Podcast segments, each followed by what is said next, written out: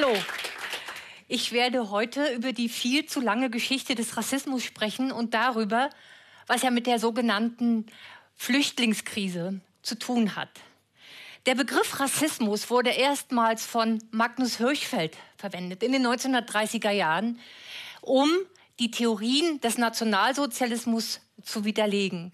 Darauf baut die Rassismusforschung auf. Sie zeigt, dass Rassismus weder mit dem Nationalsozialismus begonnen hat, noch mit diesem ein Ende gefunden hat. Wann genau setzt er ein? Ich könnte bis in die griechische Antike zurückgehen, aber 1492 gilt in der Forschung als gesättigteres Datum. 1492, das ist Ihnen allen bekannt, Christopher Columbus entdeckte die Amerikas.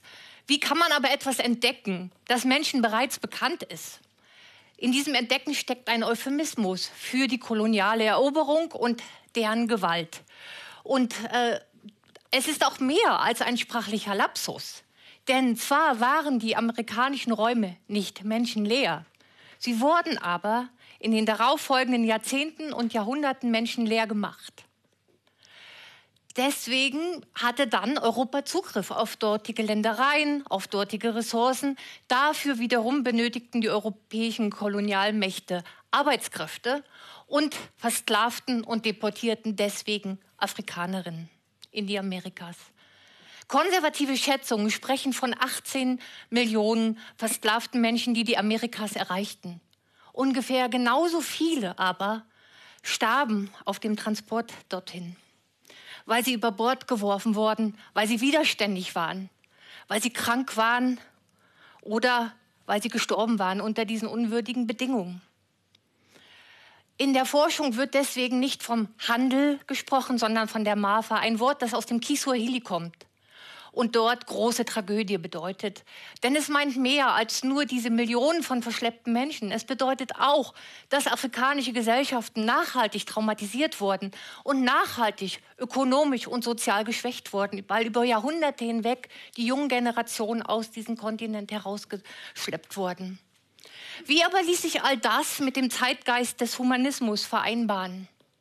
Genau genommen gar nicht. Und deswegen brauchte Europa eine Formel. Und zwar eine Formel, die sagte, diese Menschen sind keine richtigen Menschen. Wer kein richtiger Mensch wiederum ist, auf den treffen die Werte des Humanismus auch nicht zu. Hier machte die sogenannte Chain of Being, die Daseinskette des Humanismus, ein Angebot. Die sagte, ganz unten stehen die Mineralien, Pflanzen, Tiere, darüber die Menschen, dann die Vertreter des Adels, äh, der Kirche, also der Papst und ganz oben Gott. Und genau diese Skala wurde auch benutzt, um Menschen zu differenzieren. Die einen sind mehr Kultur und deswegen allen anderen überlegen. Und die anderen sind mehr Natur und deswegen angeblich allen anderen unterlegen. Und genau dieses Narrativ wurde dann auch in die Erfindung von Menschenrassen übertragen. Dabei sollte eben auch diese Idee in, visualisiert werden, in die Körper eingeschrieben werden. Dafür machte die christliche Farbsymbolik ein verlockendes Angebot. Jeder in Europa wusste, weiß steht für das Himmlische, das Überlegene, schwarz hingegen steht aber für das, tierische, animalische Böse. Ich bin nicht schwarz, ich bin aber auch nicht weiß. Sie sehen, es war ein immenser Abstraktionsprozess vonnöten, um diese Erzählung so zu basteln, dass man sagen konnte, die Weißen sind allen anderen überlegen. Das war abstrakt, aber es funktionierte. Und warum funktionierte es? Weil Europa genau diese Logik brauchte, um diese Menschenrechtsverbrechen zu legitimieren. Daran trug maßgeblich auch die Aufklärung bei. Wir kennen die Aufklärung, Freiheit, Gleichheit, Brüderlichkeit. Genau, da geht es schon los, Brüderlichkeit, nicht alle Menschen sind gemeint.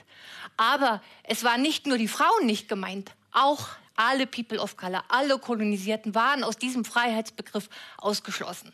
Natürlich hatte die Aufklärung einen Beitrag geleistet zum Abolitionismus, aber genauso groß ist der Beitrag der Aufklärung auch dazu, Sklaverei zu legitimieren und Rassentheorien weiter in Europa grassieren zu lassen.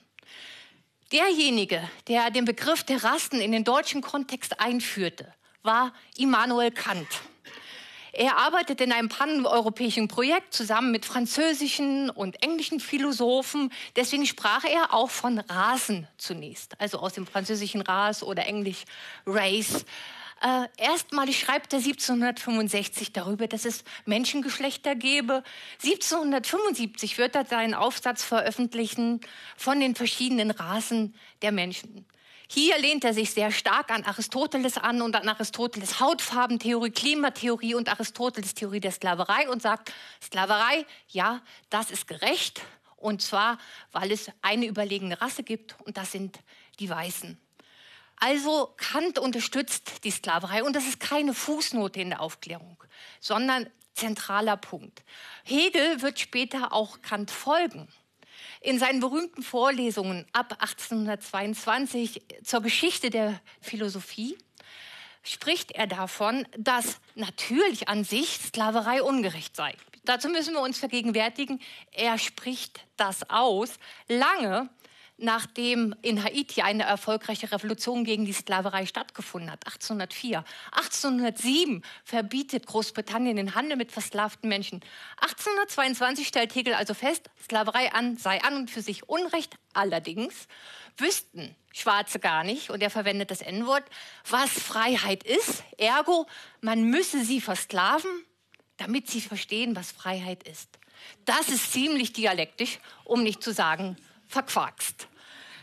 Man kann fast sagen, trotz Hegel fand die Sklaverei dann ein Ende in der Mitte des 19. Jahrhunderts und ging gleichzeitig ging der Kolonialismus in seine koloniale Phase über, was bedeutete, Rassismus wurde noch immer gebraucht. 1884, die Berliner Konferenz teilt Afrika unter den europäischen Großmächten auf. Heute erinnern die viel zu geraden Grenzlinien daran, dass tatsächlich diese Grenzen mitten durch Gesellschaften, durch Dörfer, durch Familien hindurchgingen und andererseits Gesellschaften in einen Raum gequetscht wurden, die durchaus auch konfliktreiche Geschichten miteinander teilten das war dann auch sehr entscheidend äh, in dem Zusammenwirken mit Rassismus, der immer noch gebraucht wurde und gleichzeitig sich radikalisierte. Langsam funktionierten die Klimatheorien nicht mehr mit Hautfarbe. Deswegen gingen die Leute tiefer in den Körper hinein. Sie vermaßen Schädel und Skelette, um Rassen nachzuweisen. Als das auch nicht funktionierte, beschlossen sie schließlich, Gene herzunehmen, um Rassen nachzuweisen. Parallel dazu radikalisierten sich auch immer mehr die Rückschlüsse. Gomineau spricht davon, dass sich die höheren Rassen der niederen erwehren müssen und dass die einzige Hoffnung in der arischen Rasse liege, die als einzige noch nicht verschmutzt sei. Chamberlain greift das auf, trägt diese Idee nach Deutschland und wird zum wichtigsten Stichwortgeber Adolf Hitlers. Der eliminatorische Antisemitismus und die Shoah sind und ohne diese Wissenschaftsvorgeschichte gar nicht zu erklären. Und die Eugenik, die im Nationalsozialismus stattfindet, auch die hatte schon eine tragische Vorgeschichte in den Kolonien. Eugen Fischer wird sich sogar brüsten, das habe ich doch alles schon gemacht. Auch im Kontext des deutschen Genozides 1904 an den Herero und Nama. Der Shoah fallen sechs Millionen Juden und Jüdinnen zum Opfer und Hunderttausende von Sinti und Roma. Auch die Konstruktion des slawischen Untermenschen baut auf diesen Rassentheorien auf. Selbst nach dem Ende des Nationalsozialismus findet Rassismus kein Ende. Denken wir nur England, Frankreich, sie haben immer noch ihre Kolonien. In den USA gibt es die Jim Crow-Ära, eine Art US-amerikanische Apartheid. Und Deutschland? Da existiert sehr viel Schuld, sehr viel Scham. Es liegt nicht eine Art Schammantel darüber. Es wird nicht über Rassismus gesprochen. Er wird beschwiegen. Es wird von Ausländerfeindlichkeit bestenfalls gesprochen. Es geht aber gar nicht um Ausländer. Es geht immer wieder um People of Color, um die Konstruktion von Schwarzsein und Weißsein. Und äh, die UNO hat nachgewiesen, auch bestätigt in den 50er Jahren bereits, es gibt keine Rassen. Rassismus aber besteht fort. Und langsam lüftet sich der Schammantel, wie wir sehen können, nicht nur in der neuen Rechten. Und wir sehen das an der Debatte zur sogenannten Flüchtlingskrise, die bestehende Krisenkonstellation auf den Kopf stellt. Denn sie unterstellt, dass Geflüchtete an hiesigen Problemen Verantwortung trügen, imaginiert sogar Krisen, während andererseits gar nicht darüber gesprochen wird, dass diese Menschen Krisen entfliehen müssen. Jedenfalls nicht im Begriff Flüchtlingskrise. Dass diese Menschen Krisen entfliehen müssen, die auch hierzulande mitzuverantworten sind. Historisch und aktuell. Laut UNHCR äh, liegt die Zahl der derzeit gegen ihren Willen vertriebenen Menschen bei 68 Millionen. 24,5 Millionen Menschen sind davon Geflüchtete, also Menschen, die über die Staatsgrenzen ihrer Herkunftsländer fliehen müssen. Nur die wenigsten kommen überhaupt nach Europa, nach Deutschland. Laut Ausländerzentralregister haben zwischen 2007 und 2017 1.680.700 Menschen einen Antrag auf Asyl in Deutschland gestellt. Das heißt, die meisten schaffen es ja wirklich nur in die Nachbarländer. Viele sterben auf der Flucht. Warum aber schreit Europa und Deutschland, es gäbe eine Flüchtlingskrise? Hier müssen wir deutlich sagen, da ist eine humanitäre Katastrophe, an der Europa offenbar verzweifelt. Ich denke, wir haben es hier nicht mit einer Flüchtlingskrise zu tun, sondern mit einer Identitätskrise, die immer noch an dem Glauben festhält, dass Weißheim bestimmte Privilegien garantieren müsse. Denn es wird die Identitätsfrage gestellt. Wem dürfen Deutschland seine Ressourcen und Identitäten gehören und wem dürfen sie nicht gehören? Auch so ein bisschen unter dem Motto, uns geht es besser, weil wir die Rationaleren sind, weil wir die Vernünftigeren sind. Die anderen seien selbst schuld an ihrem Leid. Jeder Geflüchtete sei eine Gefahr, alle Musliminnen seien potenzielle oder seien Terroristinnen. Ich denke, mit solchen Formulierungen wird die Idee von Europa einmal mehr zu Grabe getragen, auch die Ideen von Gerechtigkeit, Solidarität einmal mehr zu, mit, mit den Füßen getreten. Andersherum glaube ich, dass Europa genau daran gewinnen kann, sich dieser humanitären Katastrophe im 21. Jahrhundert verantwortungsvoll und mit Empathie, Empathie zu stellen. Denn warum sollte es mich nicht bekümmern, wenn Menschen im Mittelmeer ertrinken?